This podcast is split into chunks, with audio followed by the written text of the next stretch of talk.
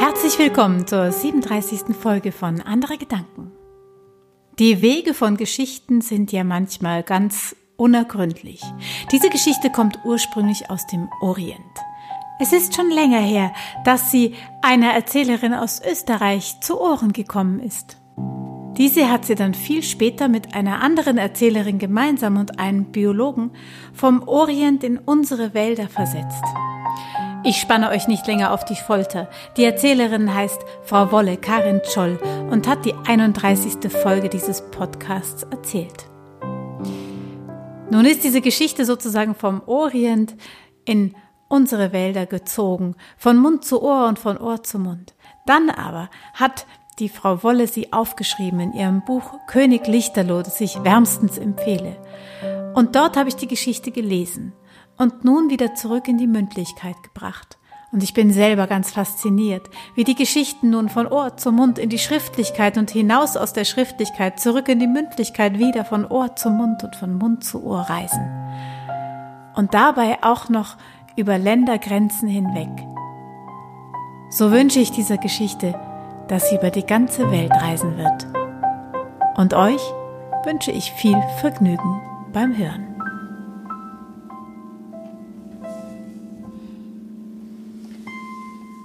Die Königin reist über ihr Land. Seitdem sie regiert, herrscht Frieden. Und alle in dem Königreich sind selber auch zufrieden. Die Königin hat die Angewohnheit, dass sie durch ihr Reich reitet und die Bewohner ihres Königreiches fragt, wie es ihnen geht, was ihre Träume sind und ihre Wünsche. Und so reitet sie auch an jenem Tag durch ihr Reich und trifft auf einen alten Mann. Der alte Mann ist gerade an einem Waldrand und, und pflanzt Bäume. Doch, dieser Greis, er pflanzt nicht etwa Bäume, die schnell wachsen, die man benutzen kann, um Feuerholz daraus zu machen wie die Fichte. Nein, er pflanzt eine Eiche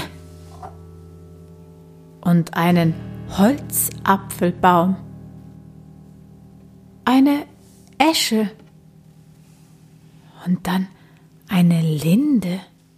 Die Königin steigt von ihrem Pferd. Sie weiß, dass all jene Bäume so langsam wachsen, dass der alte Greis niemals in ihrem Schatten sitzen kann.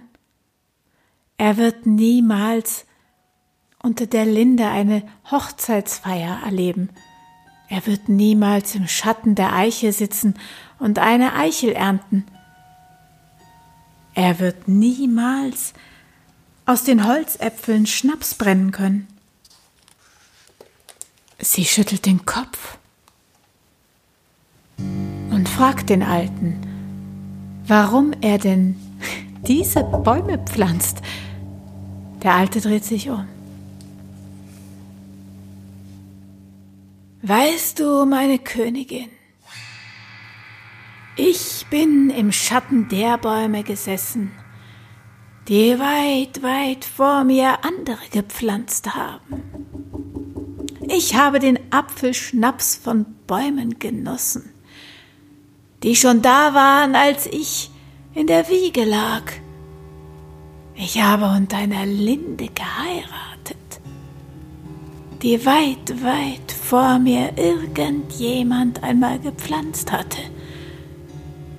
Und nun, nun bin ich an der Reihe, für diejenigen zu pflanzen, die nach mir kommen werden.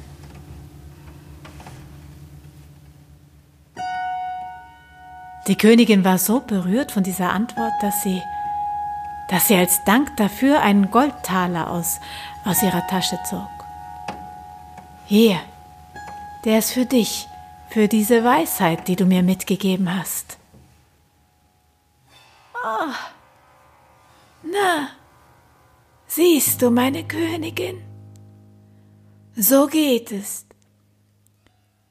Ich habe die Bäume kaum gepflanzt, und schon bekomme ich die erste Ernte, obwohl sie noch gar nicht größer sind als wir beide, wie wir hier stehen. Die Königin lacht. Ja, wie recht du hast, sagt sie und holt gleich ein weiteres Goldstück aus der Tasche. Wie schön, dass du mich zum Lachen gebracht hast. Dieser hier gehört auch dir. Sag einmal, wie alt bist du denn eigentlich? Denn sie war von seiner Weisheit beeindruckt. Oh, ich, ich bin zwölf Jahre alt. zwölf Jahre? Nein, das kann nicht sein. Warum sollst du jetzt so alt ausschauen? Sag mir die Wahrheit. Warum sagst du mir zwölf Jahre? Weißt du, vor zwölf Jahren hast du zu regieren begonnen. Und vor dir, da herrschte Leid und Krieg und Härte. Dieses Land, das war kein Leben. Mein Leben hat begonnen, als du Königin geworden bist. Das rührte die Königin so sehr, dass sie einen dritten Goldtaler aus der Tasche gab und sich verabschiedete und meinte, ich gehe jetzt lieber, sonst sprichst du weiter und am Schluss, am Schluss werde ich gar kein Gold mehr selber haben, weil ich alles, ein Stückchen nach dem anderen, dir geschenkt haben werde.